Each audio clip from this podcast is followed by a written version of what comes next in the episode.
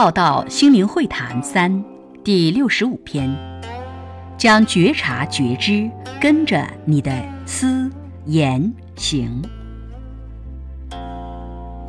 微信平台与各地的共修平台，提供了伙伴们一个良性互动、彼此正能量交流对话的机会，希望成为有建设性、有效能的平台。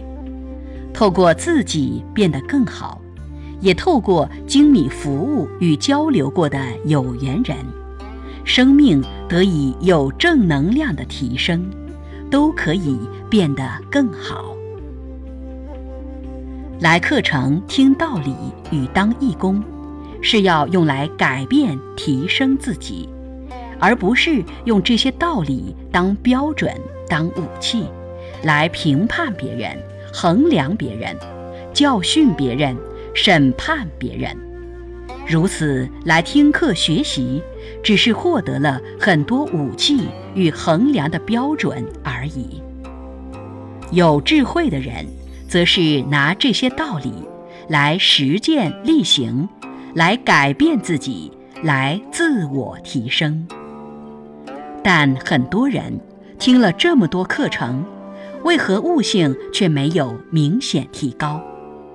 原因是没有提高觉察与内观，缺少入心性修炼与气应当下，把以觉为师当口号、标语、道理。各位可以学习静心的说与做，将觉察觉知跟着你的思、言、行。每一个说，每一个举止都带着觉知，就不会急着说，急着行动，生命会变得从容、淡定、稳重。越觉察、觉知、关照，越入根源，越入心，越止得住，越提升悟性，越明了方向，越理路通达。越会反思反省，越能气应当下。因此，生命成长提升，要能实质的提升心智与悟性，而不是还停在知道理的层次。